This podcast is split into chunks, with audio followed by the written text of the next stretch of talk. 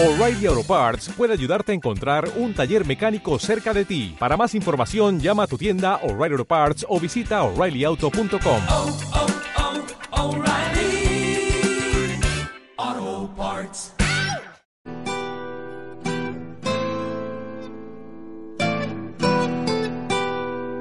Arranca con un salto. Buenos días, bienvenidos a un nuevo programa de Conecta con nosotros.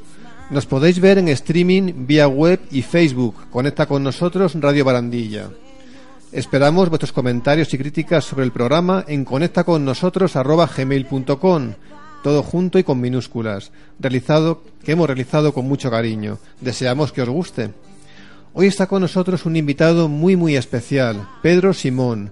Viene para presentarnos su nuevo libro Crónicas Bárbaras. Periodista social y columnista del mundo. Anteriormente trabajó en el Correo de Zamora y Antena 3 Radio. Ha recibido premios muy importantes por su trabajo.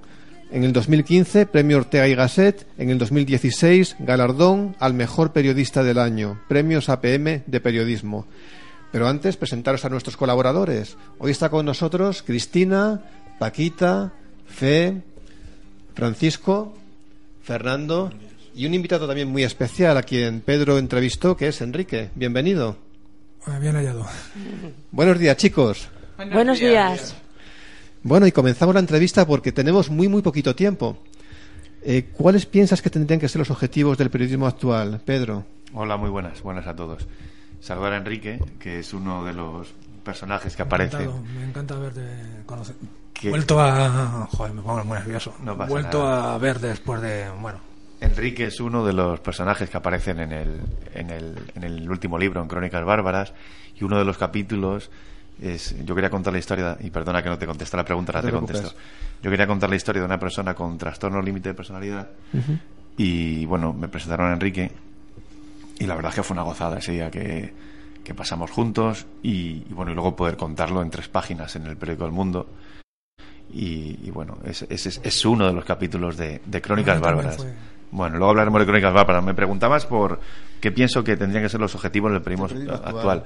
Bueno, pues, pues, mm, yo creo que evidentemente informar, eh, creo que entretener en la sociedad del ocio en la que estamos y también te añadiría que emocionar de algún modo, o por lo menos eso yo creo. Mm, Y para emocionar eh, hay que trabajar con la empatía, que significa ponerse en la piel del otro.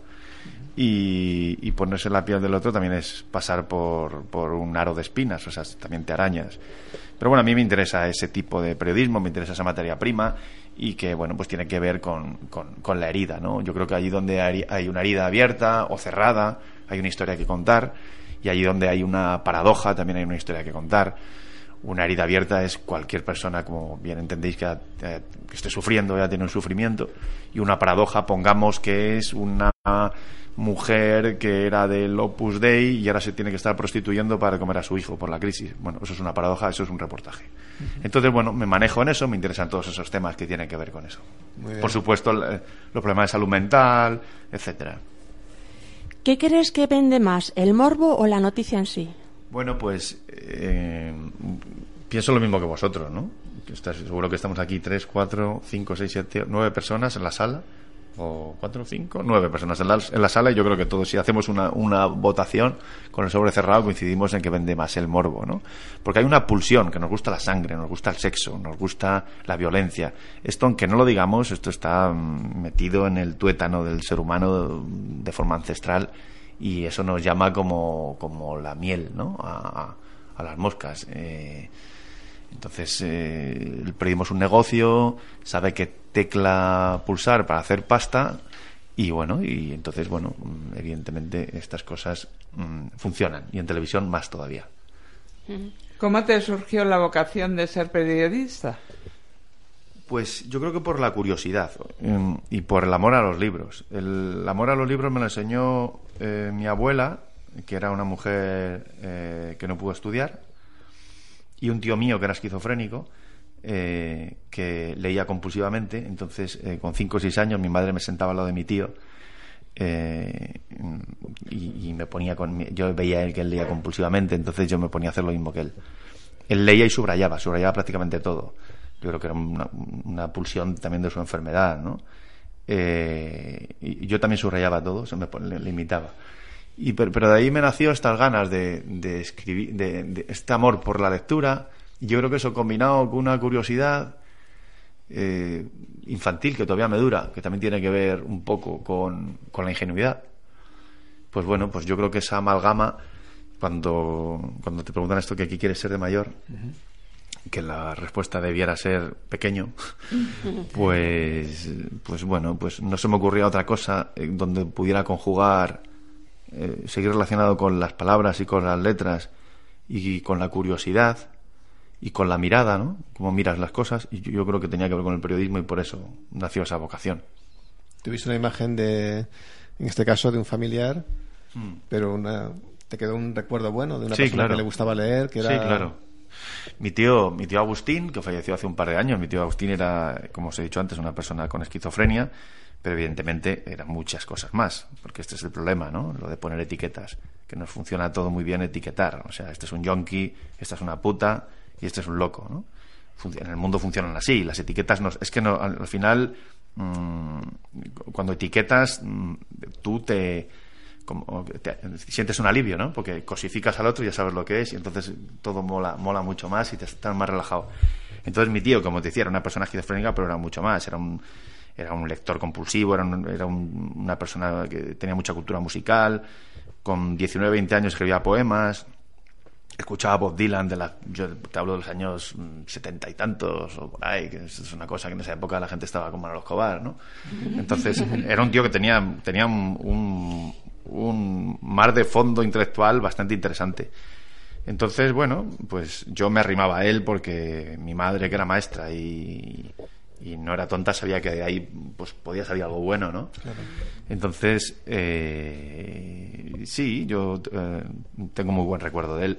Es que no, no, no- o sea, no, no, no podría hablarte mal de él por su enfermedad, porque la enfermedad la sufría él. Yo, bueno, lo que seguramente yo disfrutaba de mi tío en su complejidad, igual que él disfrutaría de, del- de, de la mía en mi complejidad de niño, ¿no? Al final somos muchas cosas, ¿no?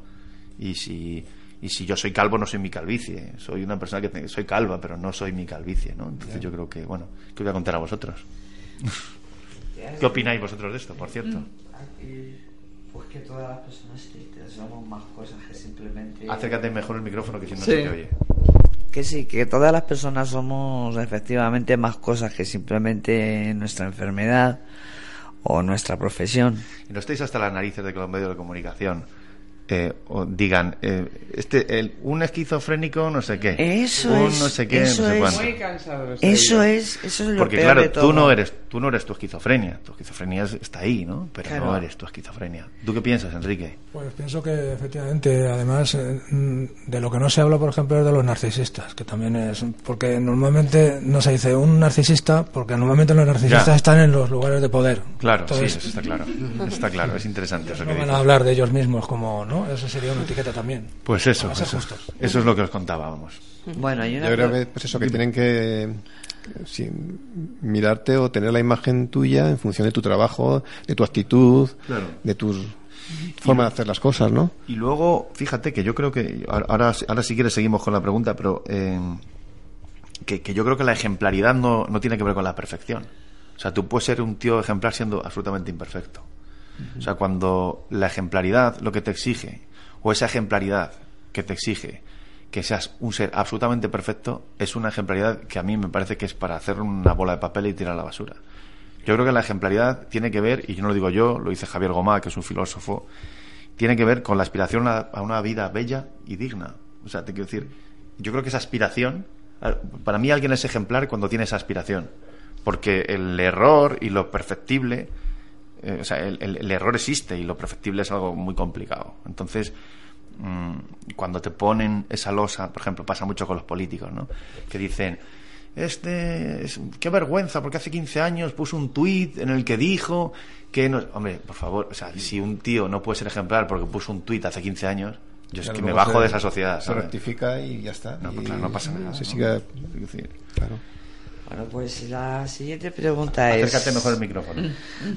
¿Te has dedicado siempre al periodismo social ¿O has tocado otros temas también? eh, He tocado otros temas, he tocado otros temas, he entrevistado a Felipe González, he entrevistado a, a Zapatero, he entrevistado a Antonio Banderas, a Antonio de la Torre, a, a científicos que han hecho descubrimientos mucho más importantes que un libro de mierda de un periodista, eh, a gente como Enrique, ¿no? que, con, la que se, con la que se aprende mucho, eh, a mujeres que han sido mm, violadas por su hermano desde pequeñas mm, y que te lo cuentan y también ahí te aprendes mucho y aprendes mucho porque al final tú te crees que tienes un problema y ves que tus problemas son muy pequeñitos y si ves que alguien después de un problema de ese tipo se levanta y está de pie a ti te está dando una lección mm, de vida que no puedes o sea no debes olvidar De Porque supervivencia, claro. Claro, tú tienes el privilegio de poder acercarte a, a gente que tiene este tipo de problemas y lo que no puedes es ti- tirar a la basura todo lo que aprendes, ¿no? O por lo menos es lo que yo creo. ¿De dónde te viene tu disposición de querer contar historias humanas? Pues yo creo que con- enlazando con lo de humanas, yo creo que con una educación humanista, ¿no? En la que pones al hombre en el centro de todo. Eh, seguramente con esas vidas ejemplares de las que hablaba antes, ¿no? De gente que a mi alrededor, pues le he visto que, que esa aspiración de a una vida un poco más digna, hacernos la vida un poco más llevadera a todos, ¿no? Y, y bueno, y luego porque un poco también por eliminación, porque no me interesa demasiado la economía, no me interesa demasiado la política. Todos somos animales políticos, me refiero a la política, a, a lo partidista, ¿no? Mm, Un partido u otro partido, porque política es todo, ¿no? Es tomar decisiones a diario sobre mil cosas. Pero yo creo que me viene de ahí, un poco por eliminación. Ya te dije, me gustaba escribir, tenía curiosidad. Y, y la primera vez que tuve a alguien delante eh, con una herida, eh, pues aquello me. A, mí- a mí me hirió, entonces me hizo sentir algo. Y como me hizo sentir algo, me importó. A lo mejor por ver de niño a tu familia, tu, No lo tu sé. tío en este caso. Posiblemente, pues- no lo sé. Recuerdo que con lo primero que yo escribí, fíjate, que es una barbaridad, pero con vei- 21 años o por ahí me mandaron a hacer un reportaje a una casa de un pueblecito donde se habían eh, había habido un incendio y se habían quemado, habían muerto carbonizados dos niños, uno de un año y otro otro de tres años. Anda, esa noticia la recuerdo. Ponte el micrófono. Esa noticia la recuerdo. Y, y entonces, eh, entonces yo llegué allí para hablar con los padres, que es una estupidez, porque tú qué le vas a preguntar a un padre que el día anterior le ha pasado esto, ¿no? Pero esa sensación de tirarte de cabeza a un, a un pantano que no sabes qué hay debajo, ese miedo, esa sensación de tener delante un toro muy grande, a mí, me, a mí de, de algún modo me fascinó. Eso tiene que ver con lo profundamente humano, con el dolor, con la herida, con, con lo que hablábamos antes, ¿no? Yo creo que viene un poco por ahí. No sé si he contestado a tu pregunta. Sí, sí, sí, perfectamente. ¿Qué característica debe tener un periodista para poder contar historias con tanto peso social y humano? Eh, hay un, es un periodista que se llama Kapuscinski que él decía que para ser buen periodista hay que ser buena persona. Yo no, lo- tengo tan claro. Cuando era más joven, que era más ingenuo, sí pensaba eso, pero ahora no lo tengo tan claro.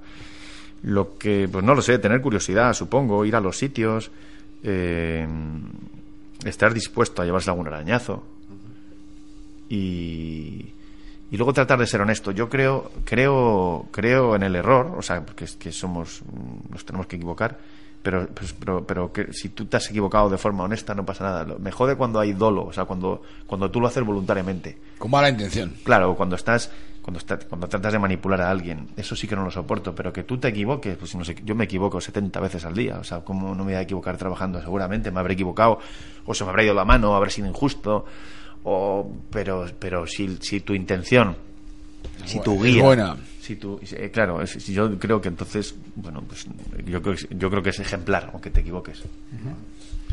¿Y cómo consigues crear un clima de confianza para que la gente te cuente sus historias? Bueno, pues tratando a la gente como, como lo que es. Cuando tú tienes delante a un tío que ha estado en prisión treinta y tantos años porque ha matado a dos personas y ha atracado 40 bancos, pues tratarle como lo que es, que es una persona. Una persona que cometió una serie de errores, pero que es una persona. Cuando tienes delante a un a un bueno a, mil cosas no digo tratar a la gente con respeto y además eso la gente lo nota mucho o sea cuando no tratas a la gente como si fuera imbécil yo creo que lo, lo agradece porque joder hay veces que esto parece una novedad sabes y yo trato de explicar siempre muy claro lo que lo que voy a hacer y ir de frente y decir, mira, vamos a darte dos páginas, necesito una foto tuya. Eh, si hay algo que no te gusta de lo que me has dicho, luego me lo, mm, lo, lo revisamos. Eh, estate a gusto. Mm, si hago una pregunta que te incomoda, no sé, aquí está Enrique, no sé si está un poco de acuerdo, porque a lo mejor es interesante que él Sí. también hable, porque yo entrevisté a Enrique, como decía antes. Enrique tiene su problema, igual que yo tengo el mío, cada uno tenemos el nuestro. Bueno, no- también hay una cuestión de grado, eh, lo que hace que a veces los problemas sean... Sí, estoy de acuerdo, pero no sé. Ahoguen. No sé, eh, quizás respondería mejor a esa pregunta, porque claro, yo trato de acercarme de un modo. y a lo mejor Enrique puede contar cómo, cómo sintió que me acerqué a hacer el reportaje con él, teniendo él No, su, am- sí, su sí. problema de salud mental. Entiendo, entiendo, sí.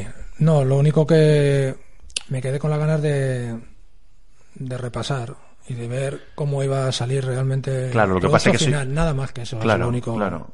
Pero tú te sentiste tratado, Por digamos, supuesto, como si fueras supuesto. idiota. Por supuesto que no, porque no lo eres. no, no, idiota no Claro, soy, por eso te quiero decir, puede ser otra cosa, pero idiota no.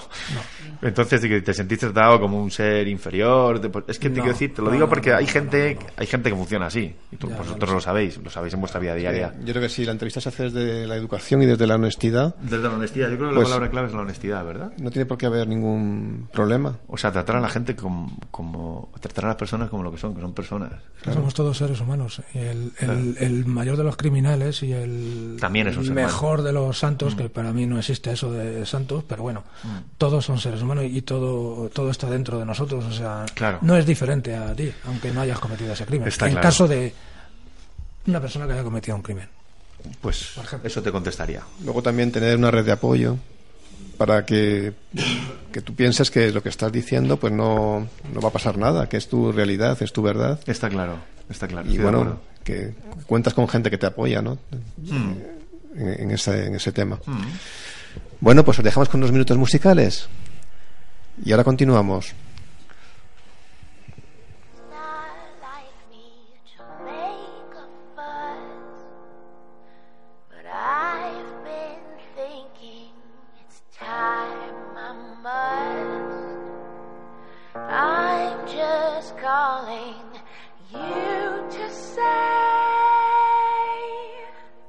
You better come see me on this holiday. Don't want excuses, don't want your guff. Just want you sitting at the table with all of us. So what you Eres director del curso de periodismo social. Mm. ¿Sigues algunos esquemas concretos distintos de otro tipo de periodismo? Por ejemplo, deportivo, político, bélico. Sí, eh, es un poco lo que estamos hablando, ¿no? Mm, tratar de, de contarle a la gente historias que le interesan. Al final, al final el periodismo es contarle a la gente cosas que le pasan a la gente. No, no tiene, no es, no es mucho más distinto a eso, ¿no? Es verdad que hay unos, hay unas cautelas como comprobar que es verdad, como contrastar con más personas, etcétera. Pero, pero es, es, es eso simplemente, ¿no? El curso funciona bastante bien. Bueno, traemos a gente que ha estado en conflictos bélicos, gente que ha visto cosas atroces como pues, mujeres violadas por un destacamento de militares o de salvajes, eh, niños desmembrados, eh, mujeres víctimas de la, de la trata, ¿no? de, de- prostitución. Y, y bueno, esa gente va allí, cuenta sus historias. Algunas veces también me llevo alguna alguna algún algún personaje, algún protagonista de mis reportajes, como podría ser Enrique, para que les hable a los alumnos y sobre todo para que les diga una cosa. Eh, no- no- yo no les digo tanto lo que tienen que hacer, sino muchas veces lo que no tienen que hacer. O sea, cuando estás con alguien que quieres eh, eh, que tiene Te he entendido perfectamente. Yo, si algo he tenido claro en la vida, ahora me di cuenta de un modo intuitivo lo que no tenía que hacer. Lo que, lo que tengo que hacer todavía sigo sin tenerlo claro, pero lo que, Lo- claro. lo que no tenía que hacer es algo que además que hablé con Fernando hace dos días. Ajá. Lo que no tenía que hacer. Fernando es su ten- psicólogo. Sí, mi psicólogo. Vale, hace vale. dos días. Ah, claro. Con el que sigo una terapia muy profunda, analítica. Es lo que no tenía que hacer y eso. Claro, Sí. y entonces yo le digo a los alumnos, no te puedes dirigir, eh, eh, tienes que mirar a la gente a los ojos, tienes que ser honesto, eh, tienes que hacer que se sientan cómodos, tienes que, bueno, pues todo esto, ¿no? Que hemos hablado. Tener cuidado con ejercer el mal, por ejemplo. Yo tengo Claro, una claro, pregunta. por supuesto. A mí me gusta mirarle a la gente al- al- a los dientes. Bien, bueno. Es que eh, mientras modulan, Sí. me siento más cercana Y además es que luego conozco a la gente Por sus dientes. por sus dientes. Bueno, pues oye. Pero yo quería saber Sí. si eso es una falta de educación. ¿Mirar los dientes? No, yo supongo, no. Yo, yo, miro, yo a las mujeres le miro a los pechos, tampoco creo que sea una falta de educación. o sea, no. No, yo, pero- yo depende cómo mires, No, ¿no? pero Al final, tú- tú el acabas- periodismo es una cuestión de mirada. No, pero acabas, acabas de decir, acabas Sí. de decir que mirar a los ojos. Bueno, pero a ver, es una forma de hablar. Cuando te digo eso me refiero a que, a que vayas de frente, ¿no? Bueno. Eh, cuando escribes o te cuenta una vivencia personal, ¿sientes que algo te remueve a nivel emocional? Por supuesto, claro. Es que yo creo que... Pero mucho, ¿no? Sí, el día que no te remueva, eh, dedícate a otra cosa, ¿no? Claro. Lo que pasa es que cuidado con, cuidado con, cuidado con las heridas causadas, ¿no? Porque al final esto es como lo del erizo. Dicen cómo se calientan los erizos, ¿no? Dicen lo suficientemente cerca para darse calor, pero no tan cerca como para pincharse, ¿no? Pues con el periodismo humano pasa un poco esto. Yo me puedo poner lo suficientemente cerca de Enrique y de su trastorno límite de la personalidad para hacer el reportaje, estar un día con él, lo suficientemente cerca para notar su calor y contar su historia bien, pero no tan cerca como para pincharme. Cuando digo tan cerca, me refiero a que eh, Enrique y yo al final no somos amigos. Tenemos una relación que, ha sido profesional, tangencial en, en- en el- en lo que tiene que ver con el periodismo, pero yo no me puedo hacer amigo de Enrique, no, me- no puedo querer salvar la vida a Enrique, no puedo, entre comillas, eh, entendedme, no puedo coger a Enrique y llevármelo a casa.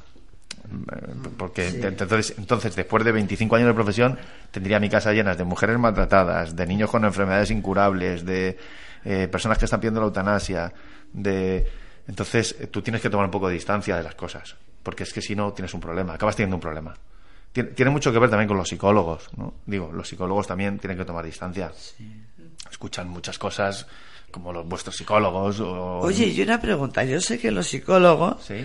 eh, van a su psicólogo. Sí, claro. ¿Tú vas al psicólogo también? Yo al psicólogo he ido. A la Y psicóloga. la- y lo has dejado. Fui cuando lo necesité y cuando. O sea, esto es como, como la droga. Cuando la necesitas la tomas y cuando no la dejas, ¿sabes? O sea que eso, eso cuando lo necesito está ahí, ¿sabes? Yo creo que afortunadamente en eso vamos, vamos avanzando. Y hay mucha gente que en España. Y la psicólogo es. No, no sé. Es como ir al cura. Claro, no, yo creo que no, no, no eres, no es como ir a un loquero que antes, a lo mejor en los 80 todavía estábamos, la gente va al psicólogo con normalidad, manda a sus hijos al psicólogo con normalidad. Que no tiene, ¿quién no tiene un psicólogo? Como que tiene un perro. Con, con todo el respeto para los perros. Confesor, ¿no? Con los confesores. Sí, pero eso es que, eh, es que además te voy a decir una cosa. Eh, siglos atrás, siglos atrás, cuando no existían los psicólogos, que es un invento bastante moderno, los psicólogos eran, eh, los oficiales eran los curas precisamente, que eran los que escuchaban los problemas e intentaban solucionarlos. O sea, confesión, claro. Sí, es eso. Bueno, que hay que poner un psicólogo en nuestra vida, por lo menos para prevenir determinados trastornos y ayudarnos. ¿no? Está claro. Este año la OMS la ha dedicado a la prevención del suicidio, tema todavía tabú en nuestros, en nuestros días. Aunque el periodismo está empezando a abordarlo y a darle importancia, desde la Asociación de la Lavandería te- tenemos un proyecto de ayuda. ¿Crees que ayuda a la gente a, a darle visibilidad? Sí, sin duda, ¿no? Cualquier historia, por desagradable que sea, y poner, hay que ponerla encima de la mesa. Lo que no podemos es meter los problemas en un cajón o debajo ¿no? de, de la alfombra para no hablar de ellos. Es un problema que está ahí, como todos sabéis, mueren 10 personas al día, creo que recordar, entre 10 y 12, y eso es una salvajada, entonces, bueno, de ese tema hay que hablar, claro. Eh, Pedro, cuéntanos eh, sobre tu nuevo libro Crónicas Bárbaras. ¿Por qué el título y cuál es el mensaje que quieres transmitir a la sociedad? Pues mira, eh, Crónicas Bárbaras es una selección de 36 reportajes de temas sociales. Hay eh, personas, contamos historias de gente que está en la cárcel, en la cárcel física y en la cárcel mental. Contamos historias de, de niños que cuando se contaron estaban vivos y ahora están muertos. Contamos historias de personas que han estado mm, eh, enganchadas a las drogas. Contamos la historia de una señora de 73 años que es adicta al crack y a la heroína y que vive en la calle en Barcelona, con la cual yo estuve tres días. Contamos la historia de Paco, con el cual pasé tres días en Gran Canaria. Paco es eh, uno, tiene ocho hermanos, los ocho han estado en la cárcel, los ocho son drogodependientes. Eh, contamos historias de la historia de, de Violeta, que ahora debe tener 14 o 15 años, que nació siendo un niño y ahora es una niña. Contamos historias pues un poco cosidas, lo que decíamos antes, ¿no? Entre el dolor y el desconcierto, están ahí todas puestas y son un poco fruto de muchos años trabajando, fruto de muchos años arrimándose al toro y el toro barra dolor, ¿no? Que es lo mismo. Y, pero bueno, yo creo que hay, que hay que contarlas. Yo tuve un director del periódico que me decía, Pedro, es que solo me traes historias jodidas. Y yo digo, ya, pero es que alguien tiene que traértelas. ¿Y el mensaje es? El mensaje, yo trato de poner un punto de luz en todas las Claro. historias, claro. porque eh, la vida la vida no eres la hostia que te pegas, la vida eres lo que haces después de esa hostia. O sea, tú te puedes caer, todos hemos Claro. tenido momentos difíciles, dificilísimos, y, y que de los que nos parecía imposible salir. Y bueno, aquí estamos reunidos en torno a una mesa, charlando. Creo que ahora mismo, en este mismo instante, en este segundo, casi a la una de la tarde, de un día como hoy, pues seguramente no somos completamente felices, pero estamos aquí, luego nos tomaremos una Coca-Cola o lo que sea, o sea, me sacaréis unos bogavantes para agasajarme. un. Entonces, bueno, yo creo que la vida es esa mezcla, ¿no? Entre caerse y levantarse, y caerse y levantarse. Sí. Entonces, a mí no me interesa que... mm, O sea, a mí me da igual que tú hayas atracado un banco, a mí me interesa lo que hiciste después de atracar el banco. A mí me da igual que tú... Joder, no, no me da igual, pero entendedme lo que quiero decir. Me da igual que tú hayas pegado a tu pareja. Me da igual lo que hiciste después de pagar a tu pareja, ¿no? Yo creo que, a ver, aquí se trata de levantarse y de levantarse y de, y de verse un poco y de, y de, y de mirarse y de remirarse y de, y de, bueno, y de caminar sobre todo. Entonces, ¿crees que tienen nexo de unión las historias que cuentas? Sí, claro, sí, sí, como decía, cuando decía Crónicas Bárbaras, esto empieza porque hubo una chica que me dijo, Pedro, lo que te voy a contar es una barbaridad. Y, y por eso me quedó la barbaridad y de bárbaras, y me contó la barbaridad. La barbaridad era que había sido violada por su hermano, como os dije antes, desde que era muy pequeña hasta los 14 años. Y bueno, y, y son historias, como os he dicho ya varias veces, cosidas por el dolor y, y la paradoja. Y el nexo es que, bueno, que, que, que bueno, que después de una, después de un galletazo te levantas, te sacudes las rodillas como cuando eras un niño y a correr. Nos parece importante el tipo de lenguaje que se utiliza para tratar los temas de enfermedad mental. ¿Qué, te podría, qué se podría hacer para mejorar en este sentido? Pues bueno, pues al final lo de siempre, hablar mucho en casa con tus hijos, porque eh, que en los colegios mm, hagan la misma labor eh, y luego cruzar los dedos para que la sociedad vaya abriendo los ojos poco a poco, igual que la gente recoge la mierda de los perros más ahora del suelo antes que hace 20 años. Esos son señales, ¿no? Son buenos síntomas de sociedad que va que, se va saneando mentalmente y físicamente, pues yo creo que también todo esto tiene que ver con lo mismo, ¿no? Yo siempre digo lo que hablábamos antes, las etiquetas. Llamar a la gente, ¿no? Esto, pues, pues un maricón, ¿no? O un negrata, o un no sé qué, ¿no? La- la- el lenguaje es muy importante porque el lenguaje califica, ¿no? Entonces hay que tratar de, de cuidar mucho las palabras, que al final las palabras son, son puñales que lanzas, ¿no? Alguna vez. Entonces eso hay que, eso hay que hacérselo mirar un poco. Aquí hay una pregunta que es muy similar a la que se te acaba de hacer. Sí. Pero es diferente. Nos parece, eh, a ver, sabemos que hay mucho estigma social en relación a nuestra enfermedad. ¿Cómo se puede mejorar la imagen en los medios de comunicación? A ver, por ejemplo, con lo del Jiménez Díaz. Jiménez Los Santos. No, Jiménez Díaz, no el, hospi- el- Ah, el- la- el sí, hospital. con la chica esta, con Domingo. Sí. sí, Domingo. Pues que lo pusieron tal y, y era... Claro, ¿qué se puede hacer? Pues no sé, es que volvemos un poco a lo mismo, ¿no? O sea, confiar en que las sociedades evolucionan, que eso quiere decir que van hacia adelante, en todo, en derechos civiles, en, Es que, en bueno, sensibilidad. bueno. Yo quiero pensar que vamos hacia adelante, ¿no? Si vamos hacia adelante, pues eso, te- eso hemos- de maneras, hemos mejorado muchísimo, ¿eh? No sé si vosotros, Claro. yo creo que hemos mejorado mucho. Este, mismamente este programa eh, sería impensable hace mucho tiempo. Es que vamos a ver una persona con la etiquetita. Sí, claro. Lleva una vida normal, está acudiendo a sitios normales Estoy totalmente de acuerdo. Sí. y, no yo sé por qué le, o sea, llega a una y por, por uno todos son iguales. Mira, te voy a decir una cosa. Yo estuve, eh, estuve, estuve un par de días con una, una pareja de esquizofrénicos de Vallecas que iban, iban a, al USAMEN, que es una asociación que seguramente muchos de vosotros conocéis. Son una pareja, ¿no? Llevan, creo que están casados, o si no están casados, bueno, da igual, son pareja. Y cuando lo conté en el periódico, fíjate tú todavía, ¿no? Se lo conté a alguien, no me acuerdo quién fue. Lo que me pregunto es que si, que había estado, fui un par de días con ellos, que si no me había dado miedo. Claro, ¿Ves? digo, ese es el claro, tema, ese y, es el tema. y alguien, alguien en un periódico que, es, que no es un señor que no se supone que tiene un cierto recorrido y que lee y que, o sea, digo que queda mucho por hacer, pero yo creo que hemos avanzado mucho porque, porque bueno, porque antes a la gente directamente la encerraban por, por cualquier cosa y ahora pues afortunadamente pues esto no sucede, ¿no?